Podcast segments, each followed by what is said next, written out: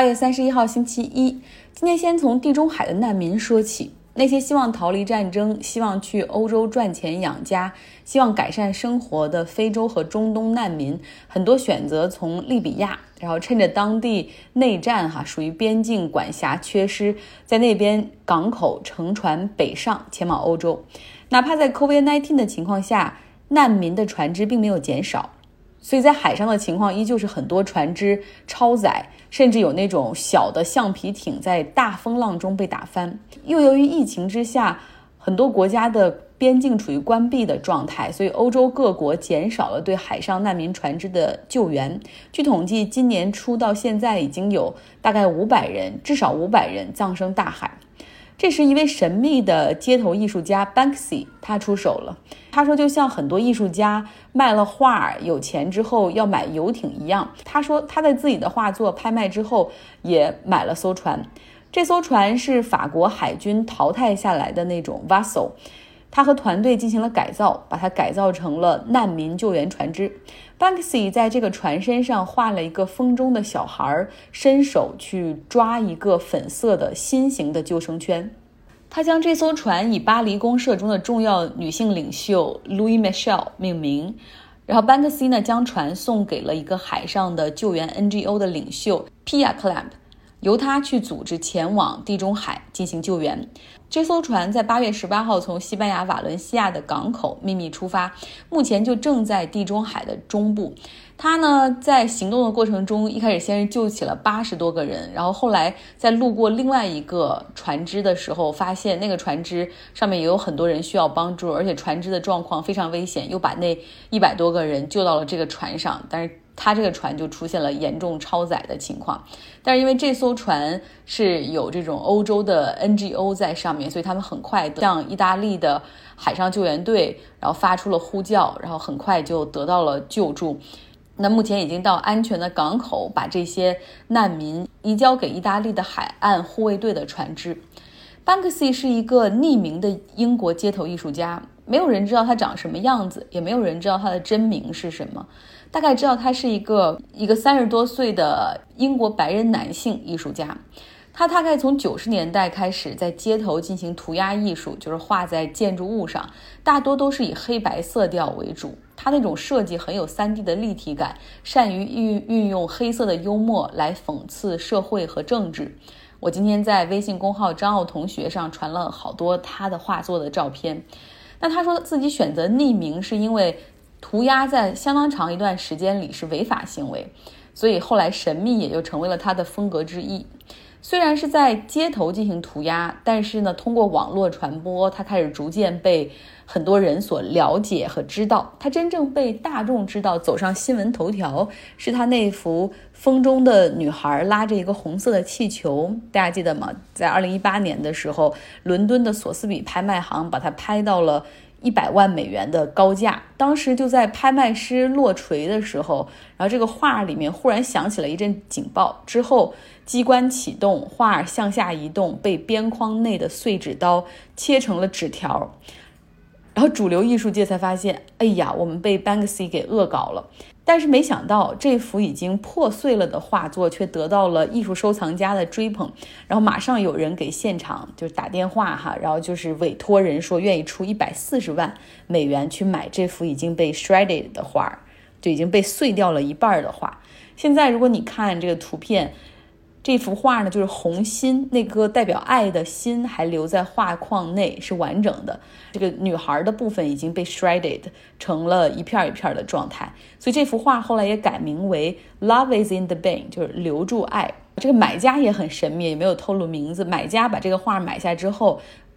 租给了德国的斯图加特美术馆进行展示，然后现在他在这个美术馆里面和荷兰画家伦布朗的一一幅他的自画像就放在一起哈。伦布朗的这幅画本来是这个艺术馆的镇馆之宝，但是现在自从有了 Banksy 的这幅画之后，这个伦布朗就被彻底的冷落下来。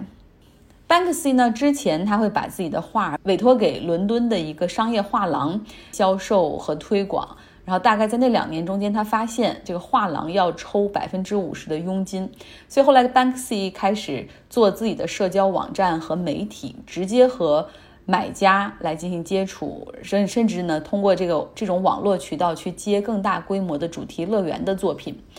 那有一个问题就是，没人知道他是谁，所以。会有人去伪造他的作品，比如说在街头画一个涂鸦，就是类似于他的风格，然后就说这是 Banksy。所以后来 Banksy 也成立了一个 Pest Control，相当于是给他的作品，不论是在画布上的还是街头上的，去做一个认证。但因为这个机构是真实存在的，所以后来不论是拍卖行还是想买他画的人，都会去买经过这个机构所认证的作品。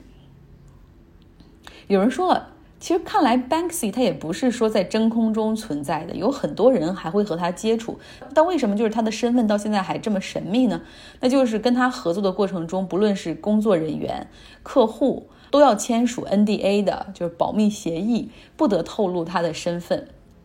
然后他呢，有的时候会在自己的社交网站 Instagram 上面去发他创作的时候的一些视频。他也会选择戴着面具，然后穿着帽衫，尽量让你看不出他体态和样貌的一些特征。他的创作中还有一个很大的特点，就是他的价值观代表的是自由派的左派的价值观。反种族歧视，关注难民危机，甚至有的时候还有一点无政府主义的感觉。他曾经做了一个反迪士尼乐园的 Disneyland，你就想象是迪士尼乐园的一个被雷劈过的版本。然后呢，就后来被告是扭曲品牌形象，全部拆掉了。然后他就把这些拆拆除之后的材料给法国加来的那个难民营，给很多无家可归的难民做了房子。包括他这次用钱买船去救海上的这些从非洲和中东来的难民，然后他也是说说为什么这些对我来说很重要？因为相比让画进入到美术馆，我觉得真的可以去帮助到其他人，去救人的性命，这比艺术本身更有价值。下面来说三场不同的抗议在周末进行。白俄罗斯的首都明斯克有上万人走上街头，反对已经执政二十六年的总统卢卡申科。而周日正好是卢卡申科六十六岁的生日，哈，所以抗议者们决定要让反对的声音来得更猛烈些，大家就喊着：“你是欧洲最后一个独裁者。”嗯。执政二十六年了，卢卡申科才六十六岁哈，所以他四十岁的时候，当然属于像年苏联后苏联时代的年轻干部，就直接成为了白俄罗斯独立以来的第一代领导人。在德国，有三点八万人走上街头，很多是极右势力的支持者，他们反对政府对于疫情的管控。反对戴口罩的政令，还有很多人是阴谋论的相信者。他们认为疫情是欧盟虚构出来的，只不过是为了加强对百姓的管制。然后他们这些人喊着要自由，不要口罩。当然了，这个极右势力是领导这次运动的主要的组织。然后他们中的很多支持者也打出了纳粹的标志和一战之前德国国旗，这些都是违反德国法律的。所以警察逮捕了一百多人。同样的游行也出现在伦敦、维也纳等城市，这里面有好几股势力是交织在一起的，就是极右势力、反欧盟的势力以及反智主义、相信阴谋论的人，这这些人就凑到了一块儿。很多人打着牌子，让你觉得有点可笑。有人说了，这五 G 是传播病毒的罪魁祸首，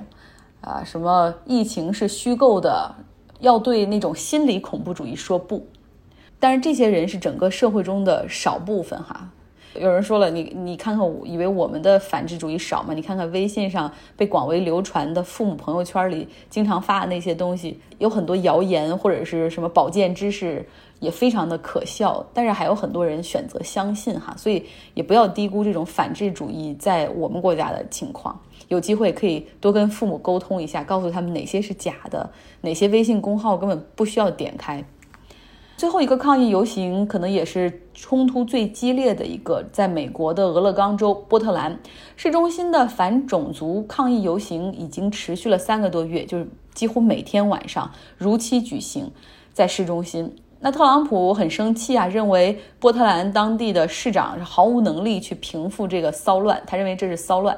然后呢，他号召自己的支持者前往当地帮助恢复法律与秩序。大概有六百多辆汽车带着一千多个特朗普的支持者抵达波特兰，他们的车上插着支持 Trump 的旗子，在 Black Lives Matter 和特朗普的支持者中间已经发生了冲突，哈，也有人丧生了。上周五日本政坛的地震，相信大家已经看了很多的报道。呃，in case 有人没看到，再多说两句哈。这个安倍他因为身体的原因，就是。溃疡型的大肠炎宣布辞职，这个病他是从十三岁开始就有，所以也也是比较严重的困扰着他吧。在过去两周，他还是两次去医院，呃，现在看起来可能身体的情况没有办法再坚持下去，完成这个任期了。他实际上在二零零六年第一次当选首相的时候，任职一年之后就因为溃疡型大肠炎，然后请辞。就是后来呢，就是休养了一段时间，复出之后，在二零一二年又重新竞选获胜，然后再次担任首相。那目前距离他的这个任期结束还剩一年。看来自民党内部对这个总裁之争、首相之争还是比较激烈的哈。他们会在九月十五号举行一个总裁选举，新的党内的总裁就会成为首相。大家在安倍辞职的这个新闻发布会上，就是如果你看一些画面或者听他的一些话，就是完全可以看出日本文化中的那一个很大的特点，就是那种耻的文化。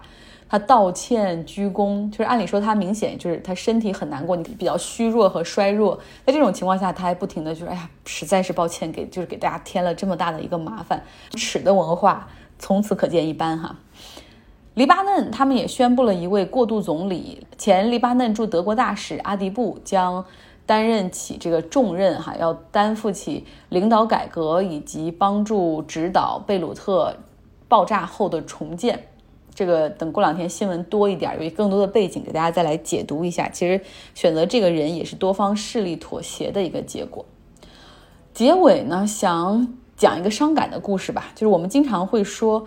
，COVID-19 这个疫情到底是怎么改变人的生活和心态？今天我和一个朋友见面，他在这场疫情中失去的是他的姐姐和五岁的侄女。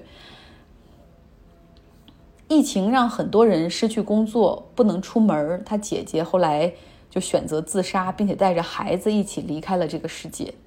所以在疫情中，我们经常说：“哎，大家要勤洗手、戴口罩”，但是却很少提及心理健康。我想在很多国家都是这样，包括尤其是在美国，从今年三月份到现在五个月的时间了，已经是在家办公、在家上学的状态。有人可能因为失业之后不得不搬回家和父母住，有学生为了节省房租也搬回到父母的地下室去住，或者有些人一个人住，无处倾诉，和朋友也见不到面。我这个朋友他是俄亥俄州克利夫兰人，他说。克利夫兰就是一个非常让人抑郁的城市，紧邻着五大湖，导致城市水汽很大，很多时候是大雾和阴天，就是你看不到太阳。而且城市有很浓重的这种工业风格，建筑是灰暗而且冷冰冰的，经济情况也不好，失业率很高，很多中低收入的家庭看不到希望，因为年轻人会发现，哦，我的收入比我父母一代还要低。当地是还是在经历铁锈地带的伤痛，那为了聊以度日，有些人求助酒精，有些人求助药物，有些人求助毒品。而他，我这个朋友的姐姐是一个单亲妈妈，平时她说是特别开朗、爱说笑的人，你在她身上看不到任何抑郁的感觉，但她却选择结束了自己和孩子的生命。所以今天我和这个朋友坐在。就是学校的长椅上，保持着社交距离，然后听他在讲这些，我们两个人就是泪流满面。他说了很多的 “what if”，就是如果我当时能够用视频电话，而不是只打电话，也许我会发现更多迹象。他说，如果我能回去，如果没有 COVID-19，这种悲剧就不会发生呢。他说，他曾经想过让姐姐带着孩子从克利夫兰搬到加州生活，因为。这边有更多的阳光，人也看起来更快乐。他甚至想过帮姐姐准备两个月的房租，让她在这边有一个稍微容易一点的开始。但是因为他自己也只是一个博士生，收入也很有限。听他讲了这些，我就想起国内的铁锈区那些令人抑郁的故事和年代。有些人求助酒精，有些人则选择赌博，去逃离那种没有希望、没有收入的日子。同时，其实讲这些故事，更希望跟大家说，就是多多要关爱身边的家人和朋友，要有敏感的洞察，有多的陪伴和聊天。我们国内对于心理健康也很不重视，许多人不愿意倾诉，也不愿意释放自己负面的情绪，甚至不愿意展示那种脆弱的一面，造成日积月累的那种抑郁。像我有一个朋友，工作就很忙，他说。你知道吗？就是连续二十多天没有休息日，我甚至出现了一些自虐的情绪，就是暴饮暴食不说，我甚至希望自己能够就病倒在工作岗位上，然后以此来惩罚我的老板。然后我还发现，其实很多男性在下班回家之后就开车到家，他停在车库或者停在路边。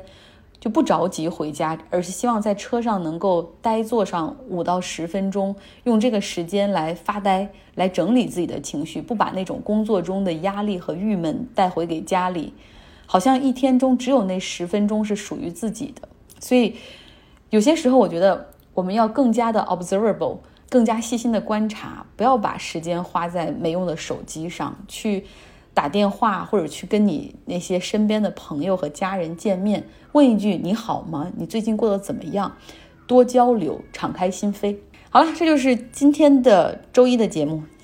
希望大家今天都有有有机会和自己关心的人、爱的人打一通电话，多一些交流。